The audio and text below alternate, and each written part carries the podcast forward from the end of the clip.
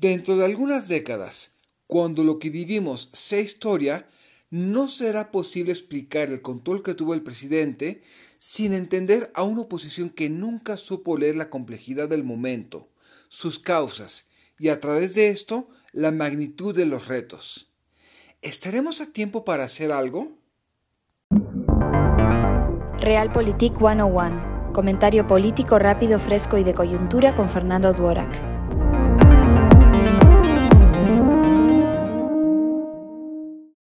La semana pasada, el presidente era motivo de burla porque, según iba el chiste, había entregado a Ovidio Guzmán a cambio que Biden y Trudeau aterrizasen en el AIFA.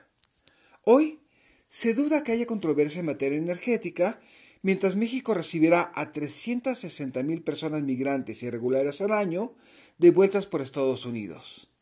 ¿Quién gana y quién pierde? Depende de los intereses, agendas y limitaciones de la coyuntura. Le hace. Todavía no está claro cuándo y si Ovidio Guzmán será extraditado. Parece que el gobierno mexicano tendrá mano libre con su política energética, al menos hasta 2024, y Biden puede administrar la agenda migratoria en Estados Unidos mientras busca su reelección y le hacemos el trabajo sucio. El presidente en modo mañanera durante la rueda de prensa de ayer? Quizás no sepa cómo opera una democracia y su mentalidad se encuentra en algún punto entre los siglos XIX y XX, pero eso no significa que sea tonto. Además, tenía a dos públicos a quienes debía complacer, quienes le adoran y quienes le odian.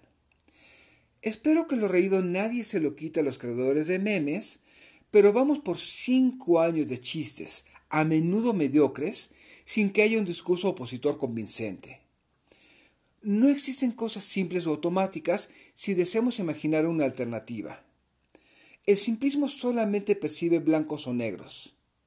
Mientras tanto, la complejidad nos permitirá distinguir entre la gama de grises que necesitamos para salir de esta situación. ¿Es posible que toda la ciudadanía entienda esa complejidad?